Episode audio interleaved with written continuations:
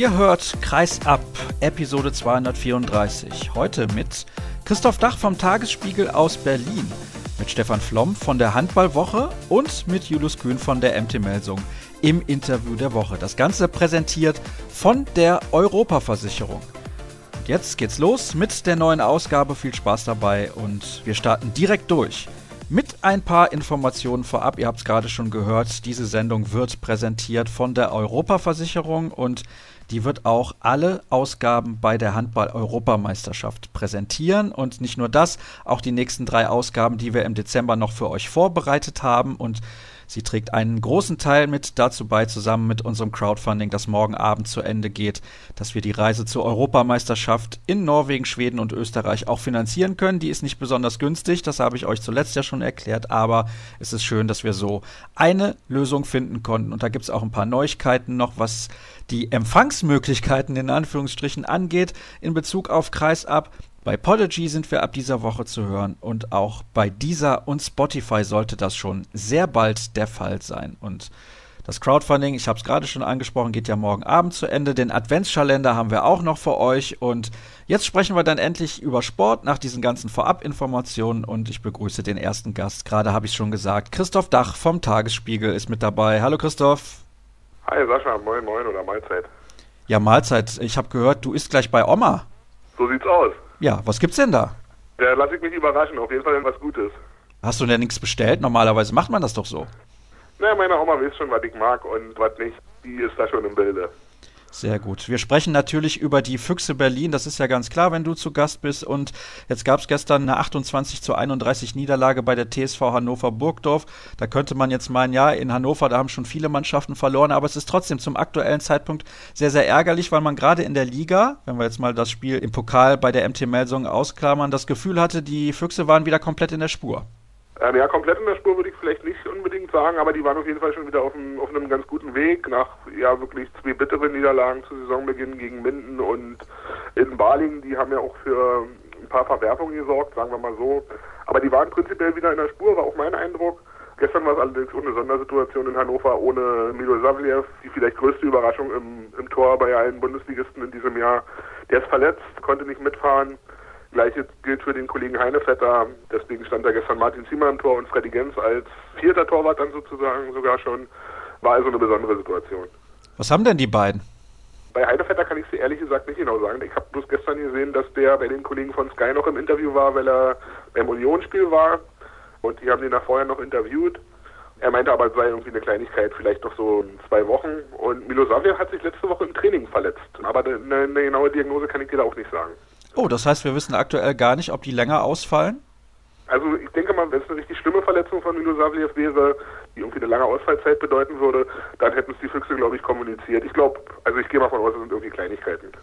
Gut, denn das ist natürlich dann schon ein herber Rückschlag, also wäre zumindest ein herber Rückschlag, wenn man da länger auf die beiden Keeper verzichten müsste, denn die ergänzen sich gut und vor allem Milo Savljev ist ja, du hast es gerade schon angedeutet, eine fantastische Neuverpflichtung und für mich mit der beste Torhüter in der Handball-Bundesliga in dieser Saison überhaupt. Warum hat es denn dann gestern in Hannover nicht gereicht? Haben die Recken mal wieder so herausragend gespielt, wie sie das gegen die Top-Teams zu Hause immer gemacht haben bislang in dieser Spielzeit? Oder war das dann doch schon so ein großer Verlust, nur in Anführungsstrichen mit Martin Ziemer und Freddy Gens dazu spielen? Also ich glaube, du hast ja wahrscheinlich auch das Pokalspiel diese Woche gesehen von Hannover und die erzählen auch einfach eine coole Geschichte dieses Jahr. Also die haben schon eine spielstarke Truppe, auf jeden Fall, keine Frage. Bei den Füchsen kommt halt dazu, man merkt halt auf jeden Fall auch noch, also der Angriff ist auch einfach nicht richtig eingespielt und Simon Ernst, schlimme Verletzungen, hast du ja auch schon thematisiert in deiner Sendung. Der fehlt halt noch und da waren so ein paar Faktoren, die reinspielen. Außerdem ist mir bei den Füchsen schon häufiger aufgefallen, war ja auch im Pokal in Melsung so, die spielen wirklich oft eine richtig, richtig gute erste Halbzeit und verpassen es dann aber, sich mit, ich sage einfach mal, sechs, sieben, acht Toren abzusetzen. Dann sind es manchmal nur zwei, drei zur Halbzeit und ja, wie schnell das dann kippen kann, wissen wir alle selbst als langjährige Handballfans und Beobachter. Insofern, und so war es gestern auch wieder. Also die haben richtig gut angefangen und dann kippte es irgendwann zweite Halbzeit, weil ja, weil den vorne nicht mehr viel einfiel, aber ja, 31 Gegentore sind halt auch ein Wert, mit dem ist es schwer in der Bundesliga zu gewinnen. Und wo du gerade schon ein bisschen andeutest, dass die Füchse Probleme haben, eine höhere Führung herauszuspielen, das war beim Pokalspiel in Melsungen auch der Fall. Da war es nämlich so, da hätten sie durchaus auch mit vier, fünf, sechs Toren in die Halbzeit gehen können. Das haben sie nicht gemacht. Und hinten raus hatte man schon das Gefühl, Paul Drucks und Fabian Wiede, wie so oft, spielen durch. Es war nicht so de facto, aber sie standen gefühlt zumindest wieder mal das ganze Spiel auf der Platte und haben sich dann gegen die Melsunger Deckung extrem schwer getan. Kann man da ein bisschen Vergleich ziehen zu dem Spiel gestern in Hannover, dass das auch so war, dass sie sich die Zähne dann ausgebissen haben, dass sie immer müder wurden, weil gerade Paul Drucks geht ja unfassbar viel in die 1 gegen 1 Situation und ich sag mal, spätestens ab der 45. Minute hast du da auch keine Kraft mehr für. Ja, du sagst es ja, Sascha Paul hat natürlich eine Spielweise, die eigentlich schon manchmal beim, die schon beim Zuschauen wehtut. Der geht halt irgendwie mit dem Kopf durch die Wand und ich glaube, interessanter ist vielmehr die Frage, beziehungsweise interessanter ist vielmehr der Blick nach vorne. Also ich habe mich die Woche mit Stefan Kretschmer getroffen, der hat so ein bisschen erzählt, wie es in den nächsten Jahren laufen soll und der hat halt auch gesagt, entscheidender Punkt ist, dass in der Zukunft Fabi und Paul einfach auch mehr entlastet werden, dass die eben nicht in jedem Spiel 50, 55 Minuten auf dem Feld stehen, sondern ja, dass die halt auch mal ihre Pausen kriegen und das ist, glaube ich, das große perspektivische Ziel bei den Füchsen. Da müssen sie hinkommen. Bevor wir zu sehr aber über die Zukunft sprechen, das machen wir gleich natürlich auch noch, denn mittlerweile wurden ja einige Neuzugänge bekannt gegeben, nachdem wir das letzte Mal miteinander gesprochen haben. Jetzt stehen die Füchse aktuell auf dem siebten Platz mit 20 zu 10 Punkten. Das ist nicht das, was man sich vorgenommen hatte. Hast du recht. Wie gesagt, liegt allerdings vor allen Dingen, also ich glaube, in Hannover kannst du halt verlieren, ist total in Ordnung. Was halt wirklich bitter war, waren diese Niederlagen zu Saisonbeginn. Und wenn du die jetzt rausrechnen würdest, was man nicht machen sollte und was eigentlich Blödsinn ist, aber dann haben sie zu sechs Punkte und dann würden wir, glaube ich, ganz anders reden. Die Liga ist halt auch einfach wirklich spannend und ausgeglichen und wirklich cool dieses Jahr. Ja. Ja, es macht schon Spaß, Handball zu gucken in der Bundesliga in dieser Saison. Ja, keine Frage. Also auch egal welche Ansetzung. Und die Zeiten, wo man wusste irgendwie, wie es vorher ausgeht, wenn, keine Ahnung, Mannschaft A in XY spielt, die sind auf jeden Fall vorbei, das ist wahr.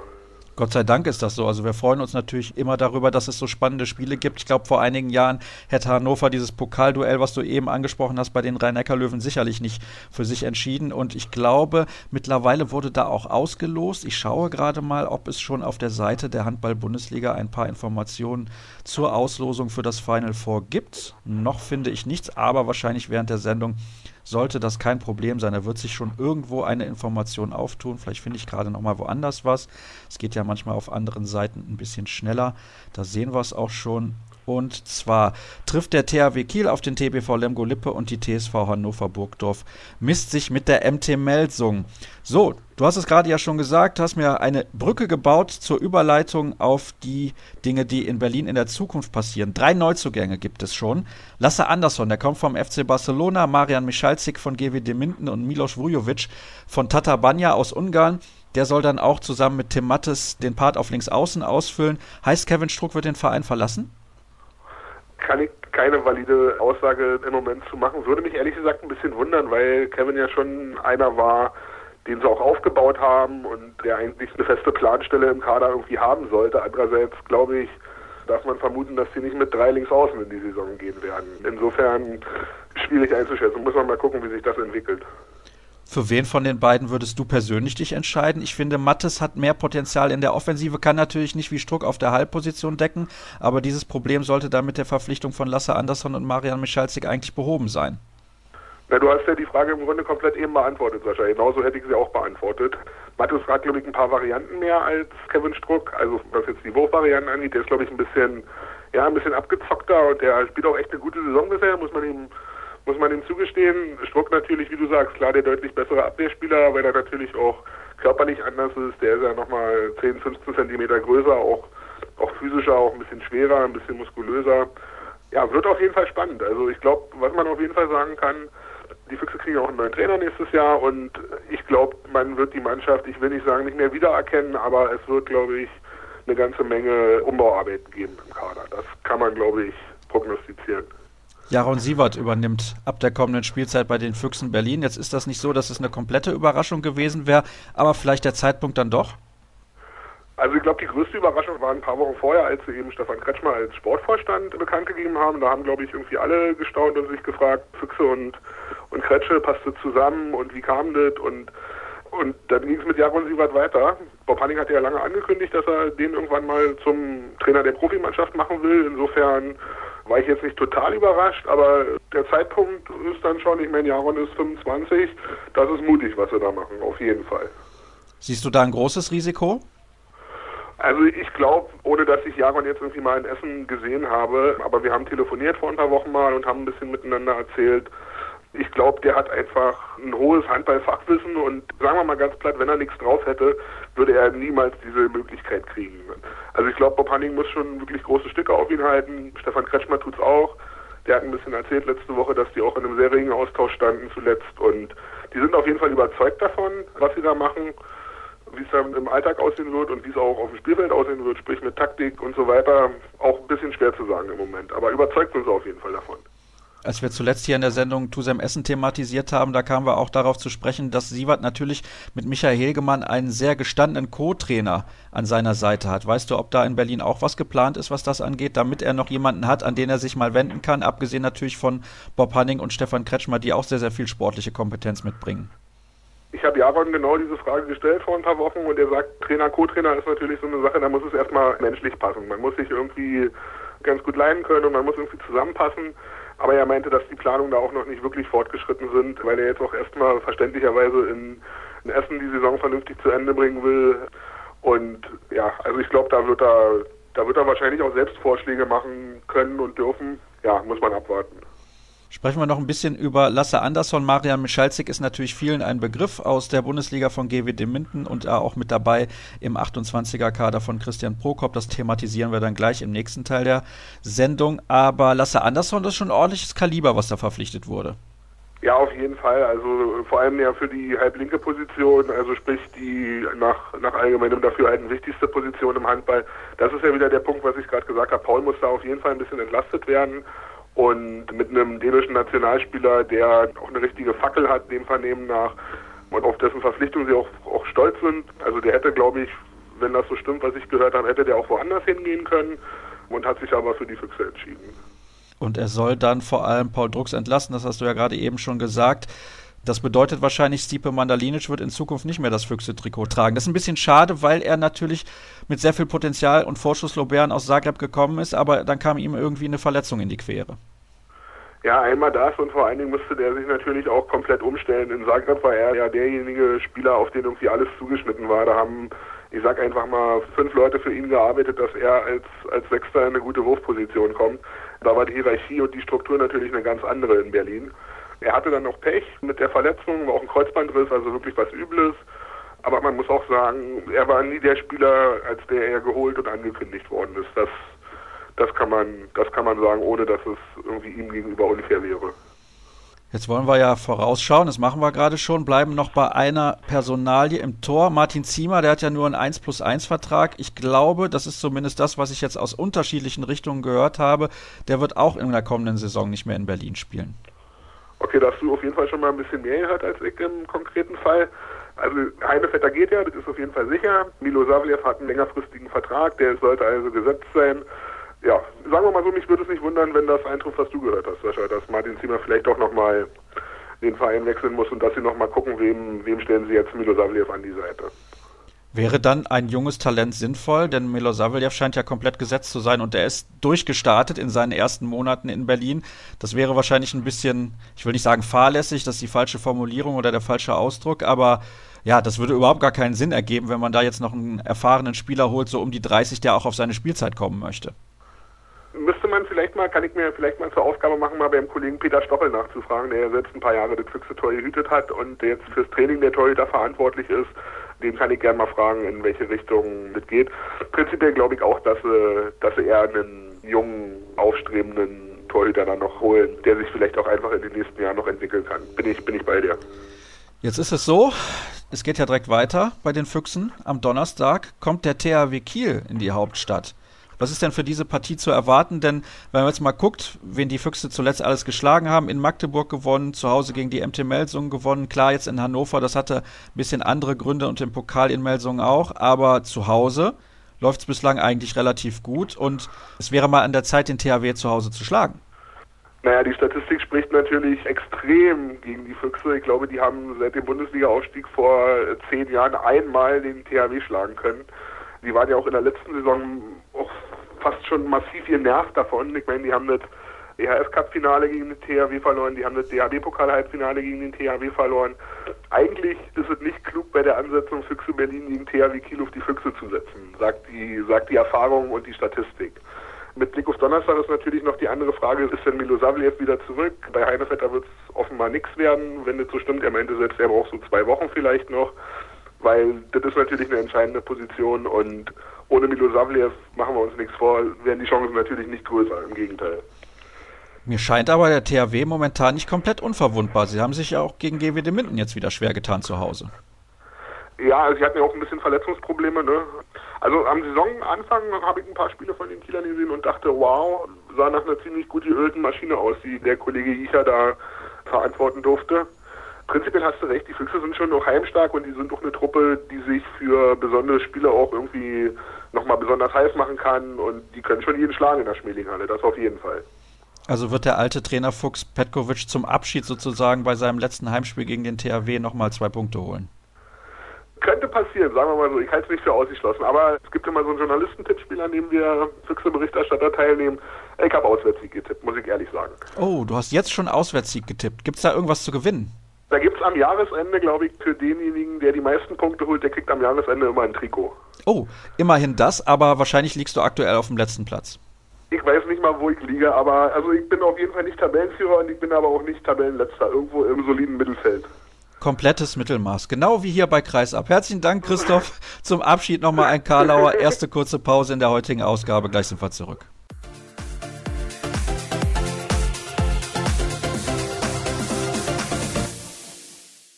Wir machen weiter mit der heutigen Ausgabe von Kreisab und ich begrüße in der Leitung den geschätzten Kollegen Stefan Flom von der Handballwoche. Moin, moin, Stefan. Grüß dich, Sascha.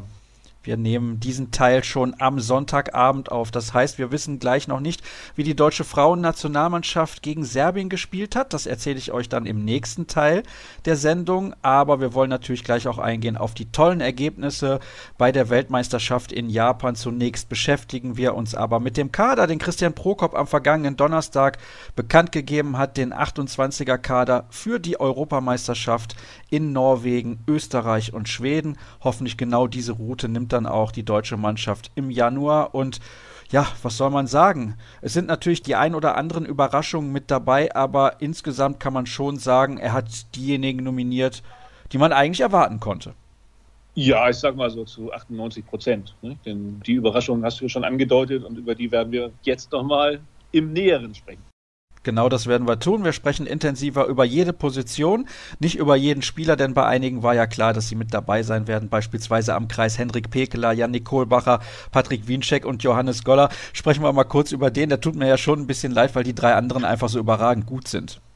Ja, das ist, wenn man sich überlegt, was die deutsche Mannschaft in der Vergangenheit eigentlich für Probleme auf dieser Kreisläuferposition hatte und man jetzt ja ein Überangebot von super tollen Kreisläufern hat, das ist unglaublich. Also das ist wirklich die, ich würde sagen, zusammen mit der Position im Tor die, die am ausgeglichensten besetzte Position, die wir in Deutschland haben derzeit.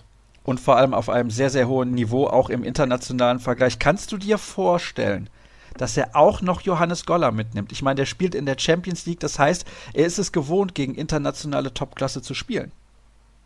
Ja, aber das kann ich mir beim besten Willen nicht vorstellen, dass er mit vier Kreisläufern und dann auch Abwehrspezialisten, wo man den Janik Kohlbacher vielleicht noch nicht ganz dazu zielt, aber dass er mit vier Leuten reingeht, das glaube ich nicht. Also ich gehe davon aus, dass Goller jetzt die Vorbereitung zum Lernen noch mitnimmt und ihm gehört die Zukunft mit. Aber das Turnier 2020 wird für ihn wohl noch meiner Meinung nach zu früh kommen. Gehen wir mal der Reihe nach und fangen dann im Tor an. Wir sind jetzt erst zum Kreis gesprungen, aber das ist die Position, mit der ich eigentlich beginnen wollte. Ganz klar, natürlich, Andreas Wolf ist mit dabei. Er hat sich dann noch für Dario Quenstedt vom THW Kiel entschieden, Silvio Heinevetter von den Füchsen Berlin, der dort wenig spielt, und Johannes Bitter vom TVB Stuttgart. Nun stellt sich für mich die Frage, wen nimmt er denn als Nummer zwei mit? Denn ehrlich gesagt, Heinevetter spielt so wenig, kann man eigentlich nicht machen. Sehe ich ähnlich. Also ich gehe auch davon aus, dass er Quenstedt mitnimmt und Heinevetter dann auf Abruf bereitsteht, falls irgendwas passieren sollte. Aber dass er den Berliner Keeper jetzt aktiviert, das glaube ich nicht. Ich weiß nicht genau, wie die Vereinbarung ist, die er mit Johannes Bitter getroffen hat, aber wäre es deiner Meinung nach nicht möglich und vielleicht sogar sinnvoll, mit Wolf und Bitter in die EM zu gehen? Ich weiß nicht, ob das das richtige Signal ist, weil Johannes Bitter zeigt natürlich auch in Stuttgart diese Saison wieder tolle Leistungen. Aber Quenstedt und Heinevetter sind nun doch noch ein bisschen jünger auch und das wäre meines Erachtens das falsche Signal. Mit einem Johannes Bitter im Kader kann man nichts verkehrt machen. Und ich denke mal, das ist der Hintergrund für die Nominierung auch gewesen. Und dass er eben auch einen Till Klimke und einen Christopher Rudek nicht da in diesen Kader mit reingenommen hat. Jetzt hast du mir die beiden Namen schon vorweggenommen, die ich eigentlich einwerfen wollte. Was ist mit das Carsten Lichtlein? Ja, Entschuldigung. Also, das ist in Ordnung, dass das passiert ist. Ich sehe es dir gerade noch nach. Carsten Lichtlein gar keine Option gewesen? Ja, es wäre dann vielleicht die Frage gewesen, Johannes Bitter oder Carsten Lichtlein als alten Fahrensmann, aber aufgrund der aktuellen Leistungen hat Johannes Bitter da die Nase vorn. Wir machen weiter mit der Linksaußenposition. Uwe Gensheimer, Marcel Schiller und Patrick Zieker. Das ist, glaube ich, eine von den 2% Überraschungen, die du eben angedeutet ja. hast, die mit dabei sind. Ja, vor allem, weil auf dieser Auflistung dann Matthias Muschel fehlt, der nun im Vergleich zur vergangenen Saison, wo er nun wirklich überragend gewesen ist, auf einem normalen Maß spielt, sage ich mal, aber eben die Ausreißer nach oben nicht hat. Auch auf links außen, ich meine, Uwe Gensheimer wird, um wieder bei den 98,8 Prozent zu bleiben, 98,8 Prozent der Spielanteile bekommen.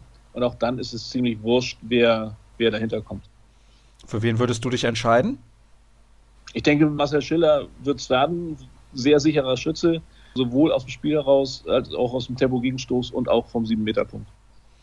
Wir wandern weiter in den linken Rückraum. Da haben wir gleich einige Kandidaten. Fabian Böhm, Finn Lemke, Philipp Weber, Paul Drucks und Julius Kühn. Also Drucks, Kühn und Böhm sehe ich als absolut gesetzt an. Lemke ist der Abwehrchef, aber bei der letzten Weltmeisterschaft im Januar, da hat er nicht so viele Einsatzzeiten bekommen hinter Pekeler und Winczek im Mittelblock. Und dann haben wir noch Philipp Weber. Ich weiß nicht, also Lemke könnte ein Wackelkandidat sein für dich?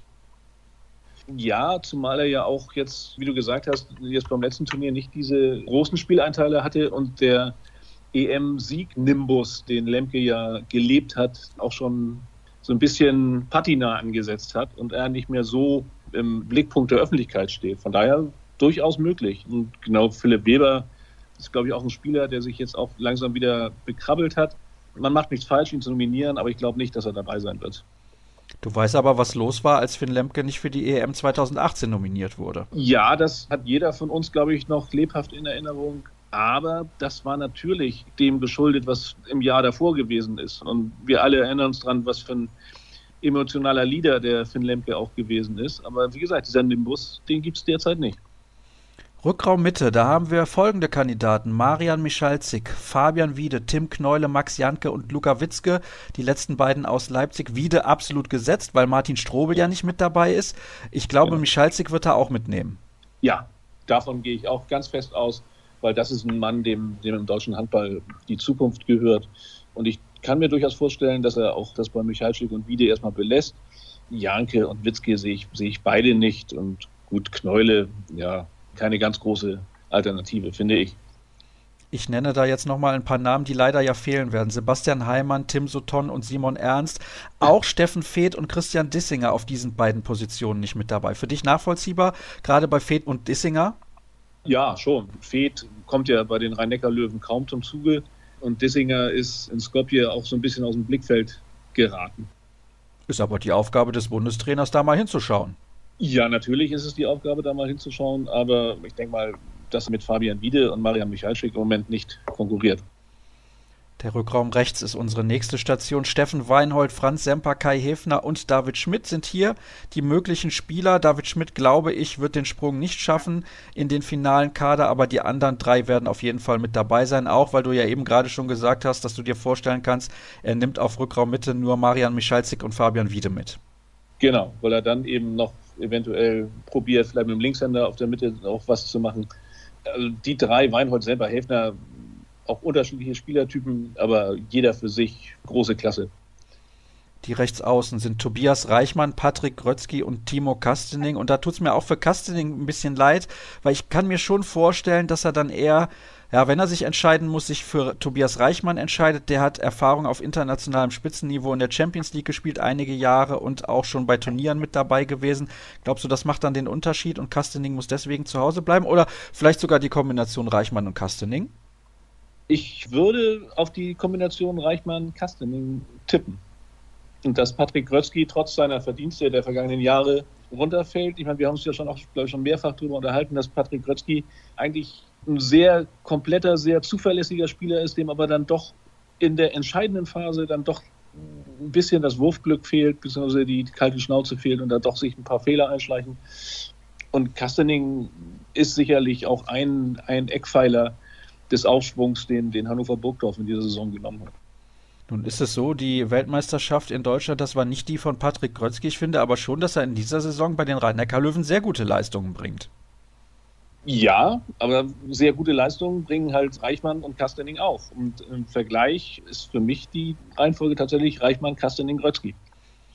Fehlt dir insgesamt irgendein Name, wo du sagst, den hätte vielleicht Prokop auf jeden Fall nochmal in diesen 28er-Kader packen sollen?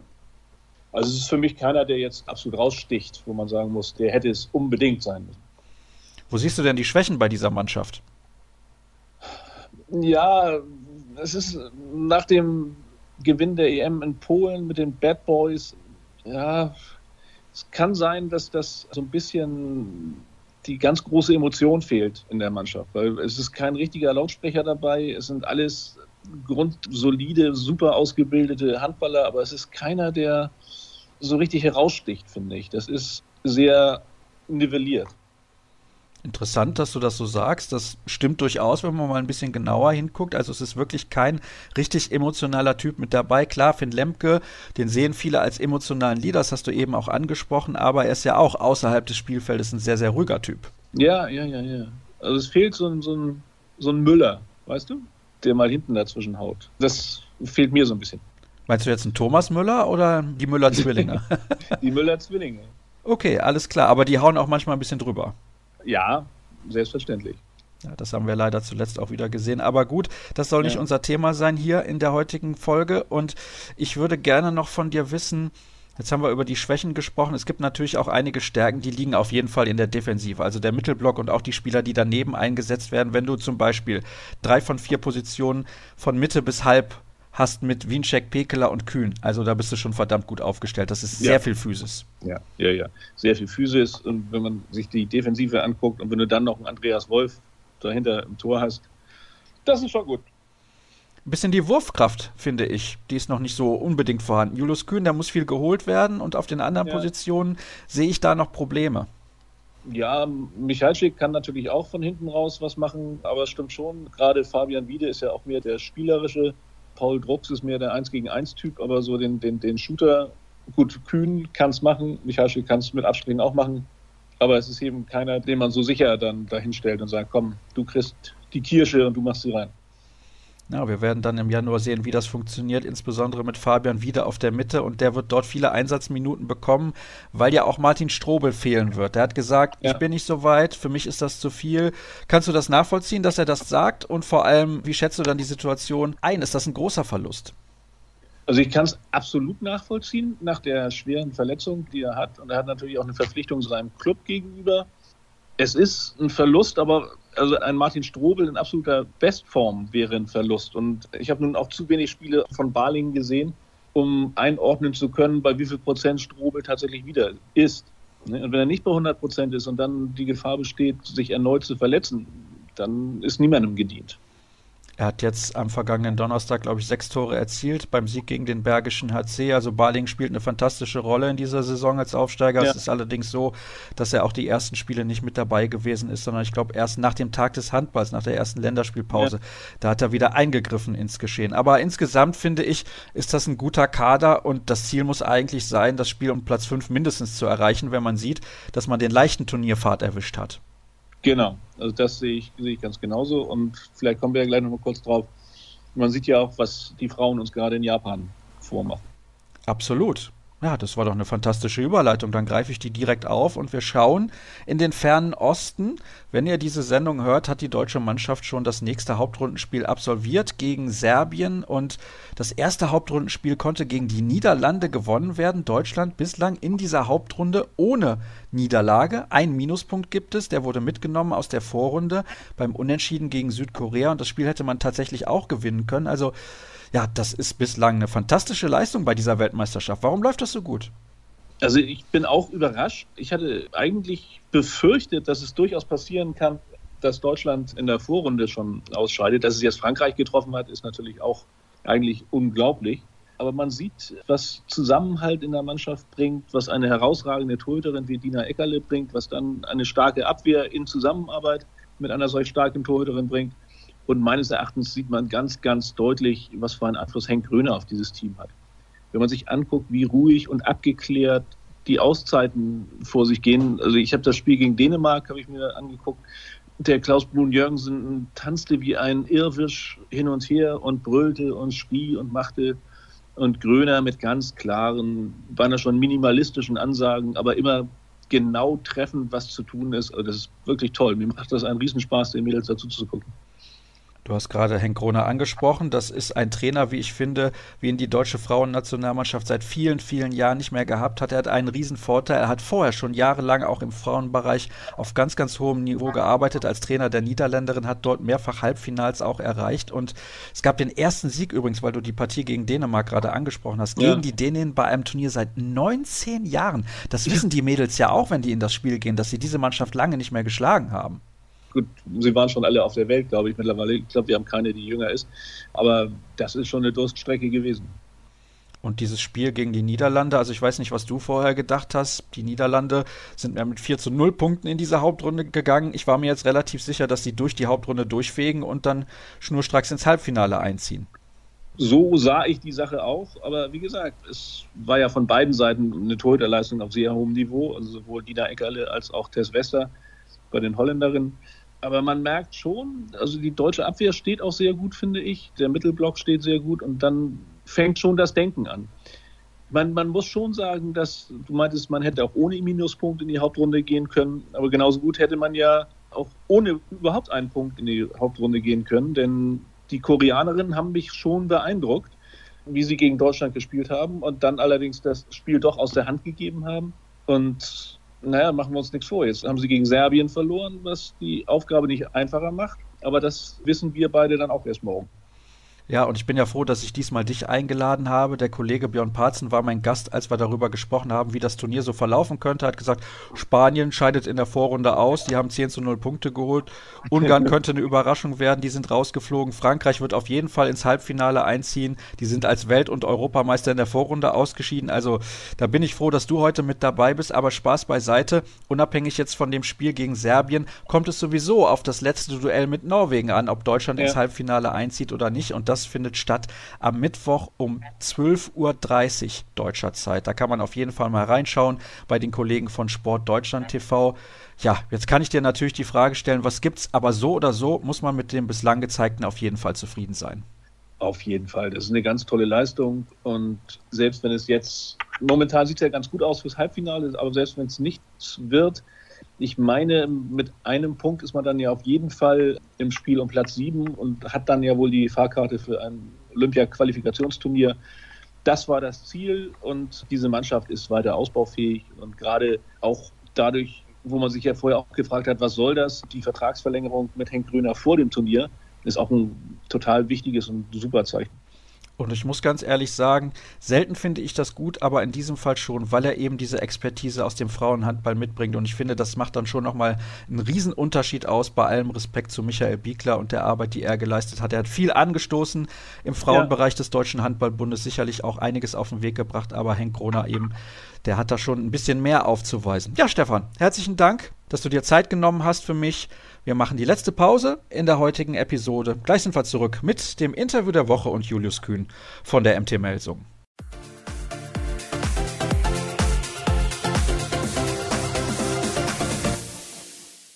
Und abschließend gibt es natürlich noch das Interview der Woche und ich begrüße in der Leitung Julius Kühn von der MT Melsung. Hallo Julius. Hi Sascha, grüß dich. Bist du auch heute um 7 Uhr aufgestanden, um das Spiel der deutschen Frauen gegen Serbien bei der WM zu gucken? Oh, nee, heute mal nicht. Ich habe zuletzt ein paar Spiele gesehen, aber heute Morgen war es so, da war es mir dann doch wertvoller auszuschlafen und dann nach dem Aufstehen habe ich direkt das Ergebnis gesehen und leider hat es ja nicht funktioniert. Genau, deswegen, da würde ich gerne kurz noch darauf hinweisen, haben wir eben in der Sendung schon drüber gesprochen, das kannst du natürlich nicht wissen. Die deutschen Frauen haben mit einem Tor gegen Serbien verloren.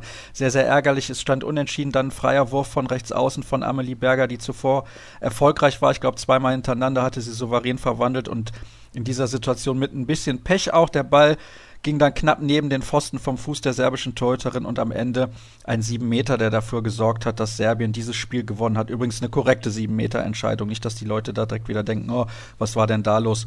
Abwehr durch den Kreis und das wurde dann auch korrekterweise so gepfiffen. Trotzdem die deutschen Frauen noch mit sehr, sehr guten Chancen, auch ins Halbfinale einzuziehen. Sie haben es in eigener Hand am Mittwoch, ich habe es eben schon angedeutet, um 12.30 Uhr gegen Norwegen zu sehen auf Sportdeutschland TV. Natürlich werde ich mit Julius auch über die EM 2020 sprechen. Vergangene Woche wurde ja der 28er-Kader nominiert und wir wollen aber zunächst mal über das sprechen, was bei der MT Melsungen so los ist. Du müsstest ja eigentlich sehr gute Laune haben momentan. Mit dem Buzzerbeater das letzte Spiel entschieden, davor im Pokal das Halbfinale erreicht, ist in Ordnung.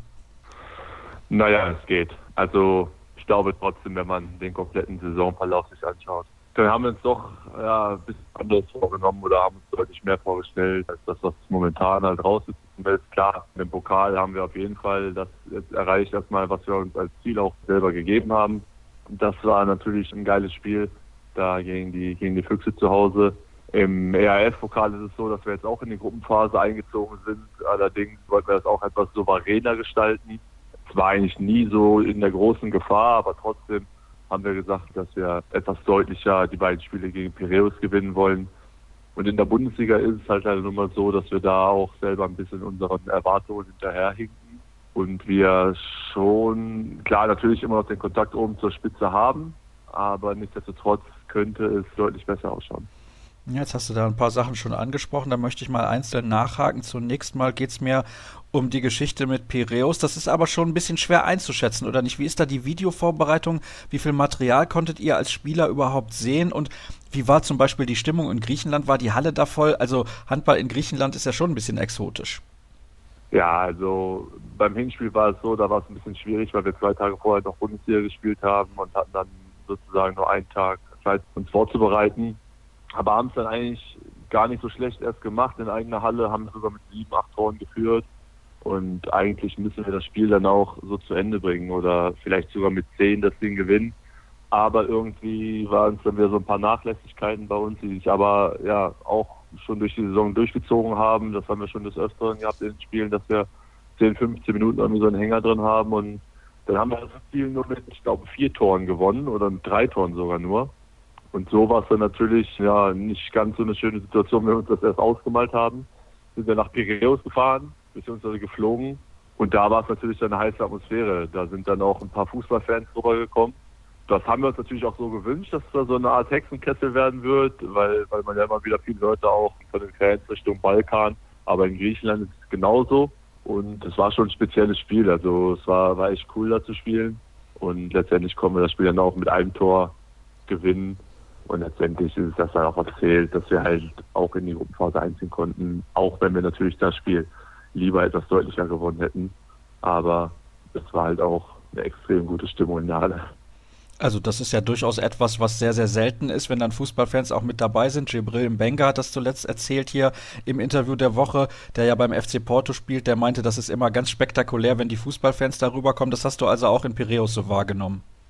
Definitiv, das war was anderes. Kennt man nicht ganz so aus der Bundesliga, weil ich weiß nicht, wie ich das sagen soll. Die Fußballfans stehen dann fast über das ganze Spiel oberkörperfrei da und singen ihre Lieder, die man sonst noch aus dem Fußball kennt. Dann kann es auch mal ein bisschen dreckiger werden bei denen, wenn ich das mal so sagen möchte. Und das halt schon eine andere Atmosphäre. Das imponiert natürlich auch auf dem Spielfeld, aber es war für uns auch eine coole Erfahrung. Das macht es auch aus, halt diese Spiele. Das wünscht man sich halt auch, dass es gerade so zugeht deswegen spielen wir ja Handball. Und ihr könnt das demnächst dann vielleicht wieder erfahren. Ihr spielt nämlich gegen Benfica in der Gruppenphase mit dabei, außerdem Beringbro Silkeborg und Guardia Opole aus Polen. Ich glaube, mit Björnbo Silkeborg könntet ihr euch auf Augenhöhe befinden. Das ist immer schwer einzuschätzen, wie stark die dänischen Mannschaften wirklich sind, aber die können alle sehr gut Handball spielen, gar keine Frage. Aber gegen die beiden anderen Mannschaften solltet ihr euch eigentlich schon durchsetzen und ich nehme an, es ist euer klares Ziel, auch die nächste Phase dann zu erreichen, das Viertelfinale. Auf jeden Fall. Also da ist genau die gleiche Devise, wie es bei uns auch im Pokal hieß, und zwar, dass wir ins Final Four einziehen möchten. Und das im, im ERF-Pokal genauso. Also im ERF-Pokal musst du auf jeden Fall alle Heimspiele gewinnen. Und bei den Auswärtsspielen, klar, Beringen Silkeborg, da weiß man nie genau die dänischen Mannschaften, wie sie einzuschätzen sind. Aber sind eigentlich immer technisch sehr gute Spieler. Man sieht ja immer viele Spieler aus Dänemark, aus der dänischen Liga, kommen hier rüber in die Bundesliga. Deswegen ist es natürlich nicht zu unterschätzen. Benfica hat zuletzt auch gut aufgerüstet. Da spielt ja zum Beispiel Kevin Njoka, mit dem ich noch in Gummersbach gespielt habe. Ich glaube, René Toft Hansen ist dort hingegangen. Peter Georgic ist, glaube ich, hingegangen. Von daher wird man das auch nicht einfach nur im, im Vorbeigehen bei Punkte mit aus Lissabon nehmen. Klar, und die polnische Mannschaft ist so ein bisschen dann eine Art Überraschungstüte. Und bei Beringbau-Silkeborg spielen unter anderem Spieler wie Jesper Neddesbö und Michael Knutzen, also auch keine Unbekannten. Das sagt schon ein bisschen was aus über die Qualität dieser Mannschaft. Und gerade für solche Teams ist das ja auch ein Highlight, dann im EAF Cup gegen eine deutsche Mannschaft zu spielen. Kommen wir nochmal zurück auf die Bundesliga. Ich habe es eben angedeutet, ihr habt knapp gewonnen gegen die Eulen aus Ludwigshafen. Da gab es aber eigentlich keine Ausrede für die eher mäßige Leistung, denn die Eulen haben zwei Tage vorher im Pokal auch gespielt. So ist es. Da braucht man auch gar nicht nach irgendeiner Ausrede zu suchen so, die Eulen haben das echt gut gemacht. Wirklich mit ihrer aggressiven Abwehr haben sie uns immer wieder dazu gezwungen, dass wir uns irgendwo in Einzelaktionen reißen lassen. Haben viele technische Fehler gemacht. Bei uns hat es irgendwie nicht so richtig funktioniert. Und das müssen wir uns selber ankreiden, das ist ganz klar. Da liegen wir auch wieder weit von unseren Vorstellungen entfernt, von dem, was wir eigentlich von uns erwarten. Und letztendlich konnten wir dann halt einen schmeichelhaften Sieg einfahren. Ich meine, gut, in ein paar Wochen, da wird da keiner mehr drüber sprechen. Aber in dem Moment war es halt nun mal so, dass eigentlich ein Unentschieden oder wenn nicht sogar ein Sieg für die Eulen noch gerechtfertiger wäre. Oh, das ist interessant, dass du das so ausdrückst. Erklär mir mal, wie ist das dann in dieser letzten Situation? Ich meine, du hast quasi mit dem Schlusspfiff den Siegtreffer erzielt. Wie schwer ist das, dort komplett rational in diese Wurfentscheidung zu gehen? Weil ich kann mir schon vorstellen, wenn du gerade auch so klare Worte findest, dass du jede Menge Wut im Bauch hast, aber das hilft ja nicht unbedingt dabei, die richtige Entscheidung zu treffen. Das ist richtig klar. Ich habe auch vorher nochmal überlegt, weil wir dieselbe Situation aus diesem Freiwurf auch gegen die Füchse mal benutzt haben im DHB-Pokalspiel. Da bin ich dann aus dem Wurf runtergekommen, geprellt und habe versucht durchzugehen. Das dachte ich, lasse ich besser gegen die Eulen in der Schlusssekunde, weil da dann doch immer die Gefahr von einem technischen Fehler besteht. Und am liebsten hat man natürlich, dass man noch einen Torabschluss hat, weil sonst hat man gar nicht mehr die Chance zu einem offenen Sieg. Und es ist ja auch so, dass diese Situation für mich jetzt nicht neu war, sondern wir haben das ja schon öfters mal gestellt. Damals ja, war so ein bisschen der Erfinder Dago Sigurdsson bei der Nationalmannschaft. Deswegen wusste man schon so ein bisschen, ja, dass man jetzt bloß aufs Tor werfen sollte und nicht irgendwo versuchen sollte, irgendwelche Hexendinge zu kreieren. Dann hat es halt ganz gut geklappt und so konnten wir halt den glücklichen Sieg noch einfahren. Jetzt haben ja viele Journalisten wahrscheinlich in der Vergangenheit schon gefragt, wie ist das eigentlich zu erklären, diese mangelnde Konstanz? Mal bringt ihr so herausragend gute Leistungen. Ihr habt zum Beispiel in dieser Saison zu Hause die Rhein-Neckar-Löwen geschlagen. Ihr zieht ins Halbfinale des DHB-Pokals ein mit einer, finde ich, sehr, sehr guten Leistung in der zweiten Halbzeit gegen die Füchse Berlin. Ersten 10, 15 Minuten waren nicht so gut, aber danach habt ihr das Spiel eigentlich komplett dominiert, meiner Meinung nach zumindest und dann verliert ihr mit 13 in Balingen. Also bei allem Respekt, das ist eine ordentliche Mannschaft, die eine sehr gute Leistung bringt als Aufsteiger in dieser Saison, aber damit 13 Toren zu verlieren, das, das ist eigentlich nicht zu erklären. Ich habe bislang das Spiel immer noch nicht gesehen, ich habe es immer noch aufgenommen auf meiner Festplatte, aber ich habe noch nicht reingucken können. Aber erklär du mir das bitte als Spieler. Ja, zunächst einmal muss ich sagen, dass du dir das Spiel auch nicht mehr angucken brauchst, glaube ich. Ähm, das macht nicht viel Sinn.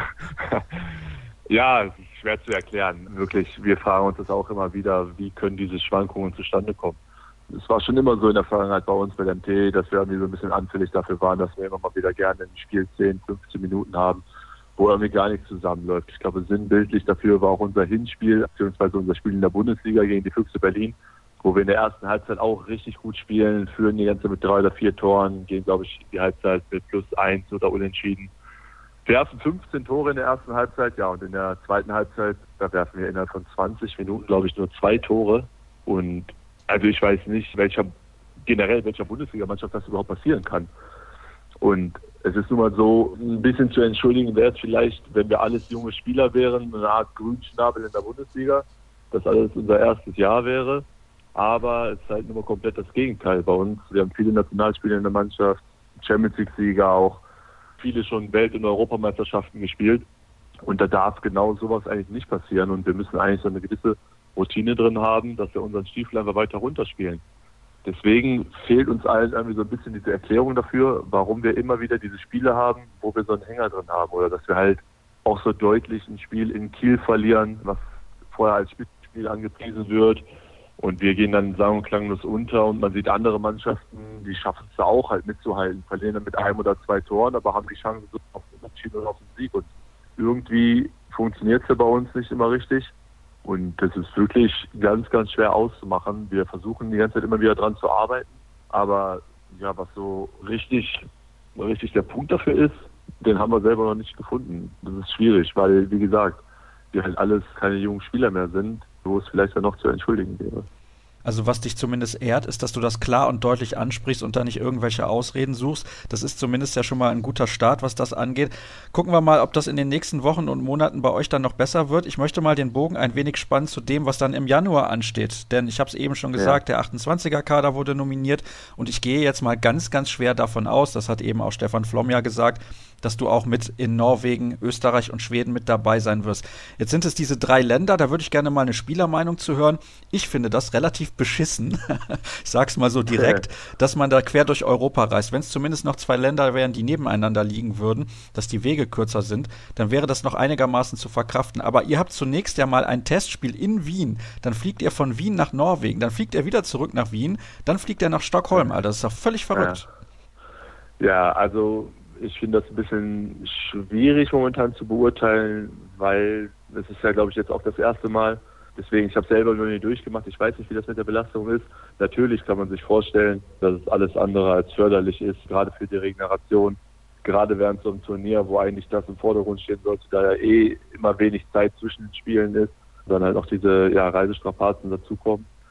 Aber letztendlich ist es so, wir Spieler können wenig dagegen machen weil letztendlich geht es darum, möglichst die Spiele immer mehr zu vermarkten, möglichst mehr viel Geld rauszuholen und da muss man halt als Spieler dann ein bisschen zurückstecken. Das ist ein bisschen schwierig und wie gesagt, ich weiß jetzt noch nicht genau, wie das dann ablaufen wird, aber natürlich versucht auch der DAB da, dass es möglichst komfortabel für uns geschaltet wird, sodass wir ja nicht einen, einen riesengroßen Aufwand haben, aber letztendlich muss man diese Strecken zurücklegen aber es ist natürlich auch so, die anderen Mannschaften sind genauso davon betroffen. Deswegen, ja, es schwierig, da irgendwo einen Vor- oder Nachteil rauszuziehen. Zumindest habt ihr ja ein wenig Glück, was die Auslosung angeht. Ihr habt den eher leichten Turnierbaum erwischt, falls man das überhaupt so formulieren kann, da sich ja in den letzten Jahren die Ausgeglichenheit an der Spitze so ein bisschen etabliert hat. Also jede Mannschaft kann jede schlagen. Zumindest ist das so der Eindruck in den letzten Jahren gewesen. Was sind denn dann die Ziele? Also alles andere als Stockholm zu erreichen wäre dann schon etwas, wo ich sagen würde, uh, das sollte aber mit dem Kader möglich sein, da das Finalwochenende zu spielen. Jetzt egal, ob es das Spiel um Platz 5 oder die Halbfinals sind. Ja, also ich glaube, das ist schon klar. Das ist auch uns, also uns Spielern allen klar, dass wir da ins Halbfinale einziehen wollen bei der EM. Ich glaube, das ist auch ein realistisches Ziel, was wir ausgeben können. Und nach dem, was jetzt zuletzt auch im Januar da war mit der Heim-WM, wo man ja auch gesehen hat, dass man natürlich imstande dazu ist, klar auch mitgetragen von den Zuschauern, aber letztendlich muss man die Leistung auch erstmal bringen, dass man da auch in der Lage ist, wirklich jeden zu schlagen und auch eine Medaille zu spielen. Und das ist das klare Ziel, was wir auch ausgegeben haben. Und ich stehe da auch hinter, ich sehe es genauso, wir wollen da jetzt zur Weltspitze dazugehören, da kann man nicht sagen, äh, wir schauen mal bis zur Hauptrunde, dann gucken wir mal, wie es weitergeht. Ich glaube, wir wissen noch alle vor zwei Jahren bei der EM in Kroatien, wo man in der Hauptrunde rausgeflogen ist, was dadurch für einen Riesenstress gab, was da alles passiert ist. Und ich glaube, das wollen wir uns alle nicht nochmal antun. Und deswegen ist unser klares Ziel, wir wollen ins Halbfinale, um dann auch eine Medaille zu ergattern. Und wenn man im Halbfinale steht, dann ist sowieso klar, dass da alles möglich ist. Außerdem geht es ja noch um die Qualifikation für die Olympischen Spiele in Tokio. Du hast jetzt Olympia schon mal gespielt, du hast auch eine EM schon mal gewonnen, aber ich nehme mal ganz schwer an, dass das an deiner Motivation nichts ändern wird, wo du gerade schon gesagt hast, ihr wollt euch den Stress von vor zwei Jahren in Kroatien nicht nochmal antun. Was hast du aus dieser Zeit persönlich eigentlich gelernt?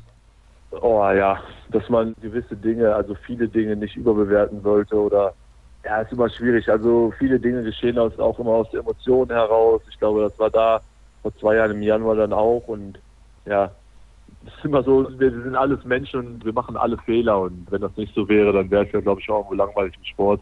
Und ich glaube, ähm, die Sache, was vor zwei Jahren passiert ist, ist mittlerweile auch gegessen und ich muss sagen, ich bin jetzt zuletzt ja das erste Mal seit meiner Verletzung hier bei der Nationalmannschaft dabei gewesen und ich muss sagen, gefühlt hat sich schon ein bisschen was verändert. man fühlt sich echt super wohl da und wird alles dafür getan, dass wir bestmögliche Leistung abrufen können. Und deswegen, glaube ich, ist das vorbei. Dann noch eine Frage abschließend zu diesem Thema, weil du eben auch gesagt hast, die Heim-WM, man wurde vom Publikum getragen und so weiter und so fort. Wie schwer ist dir das gefallen, dir das eigentlich alles anzugucken? Das war schon extrem. Ich muss dazu sagen, ich habe sogar fast gar kein Spiel gesehen, ja, weil ich mir das irgendwie selber nicht antun konnte. Ich war zu der Zeit in den USA und habe da meine Reha gemacht. Habe dann tatsächlich sogar erstes Halbfinale nur gesehen gegen Norwegen, was dann ja, verloren gegangen ist. Vorher habe ich gar kein Spiel gesehen weil für mich es halt nicht ganz leicht war. Ich habe versucht, irgendwie vom Kopf da, da abzuschalten. Hatte auch so die Absprache sogar mit dem Verein getroffen, dass es vielleicht besser wäre, dann woanders hinzufliegen, in den USA die Reha zu machen, was für mich ja nur noch förderlich war, was mir zugute kam. Und so hatte ich dann irgendwie relativ wenig damit am Hut. Habe aber trotzdem natürlich auch die Bilder gesehen, jemals aus den Hallen und jetzt im Nachhinein Videoausschnitt. Und das war natürlich ja fantastisch, was die Jungs da in, in Gang gesetzt haben, was für eine Euphoriewelle die wieder auslösen konnten und natürlich was auch möglich ist. Und ich glaube auch mit der EM jetzt hier in Österreich, Schweden und Norwegen, was alles angrenzende Länder sind, bis auf Norwegen, äh, ist Schweden ja auch nicht. nee, aber gut, es ist alles in der näheren Umgebung. Deswegen denke ich, dass auch viele deutsche Fans wieder in den Hallen finden werden. Ich weiß noch, bei der Europameisterschaft in Polen, da waren wirklich viele Leute vertreten, in Frankreich damals auch. Und deswegen können wir natürlich nicht auf dieselbe Unterstützung zählen, wie es so bei der WM war, das ist glaube ich klar, aber trotzdem sind immer viele Leute vor Ort und das pusht natürlich auch. Und insbesondere in Wien, da könnt ihr euch sicher sein, werden sehr viele deutsche Fans euch unterstützen. Und das ist ja auch eine Halle, die eine ganz besondere Atmosphäre ermöglicht, auch wenn sie schon ein wenig in die Jahre gekommen ist. Dann sage ich herzlichen Dank an dich, Julius, dass du mit dabei gewesen bist in der heutigen Ausgabe. Alle weiteren Infos, auch wann der Podcast dann bei dieser Spotify und Podigy zur Verfügung steht, bekommt ihr unter folgenden Accounts auf den sozialen Kanälen facebook.com slash kreisab, bei Twitter unter kreisab.de und auch bei Instagram unter dem Hashtag und Accountnamen kreisab. Da bekommt ihr auch alles, was ihr wissen müsst rund um unser Crowdfunding, das morgen Abend abläuft und was unseren Adventskalender angeht. Das war's für heute. In sieben Tagen hören wir uns dann wieder. Bis dann.